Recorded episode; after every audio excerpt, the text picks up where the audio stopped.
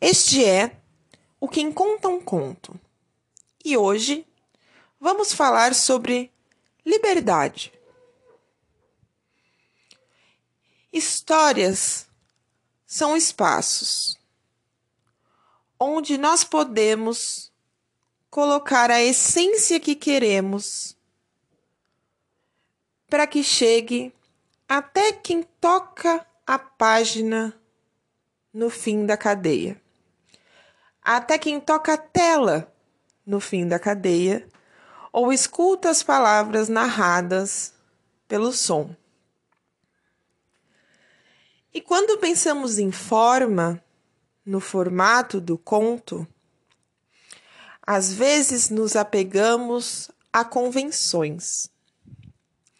E a coletânea de contos da Gabriela Soltelo, Ninguém vai lembrar de mim, nos lembra que a liberdade do autor, a maneira como queremos colocar histórias e experiências em páginas é absoluta e é o que de fato importa. Para quem não conhece, os contos potentes e fortes dessa coletânea trazem poética em suas linhas.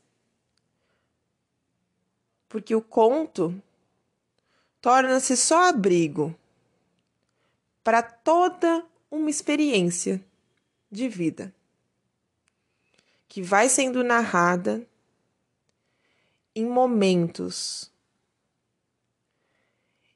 na finitude de cada segundo que passa dando lugar ao próximo.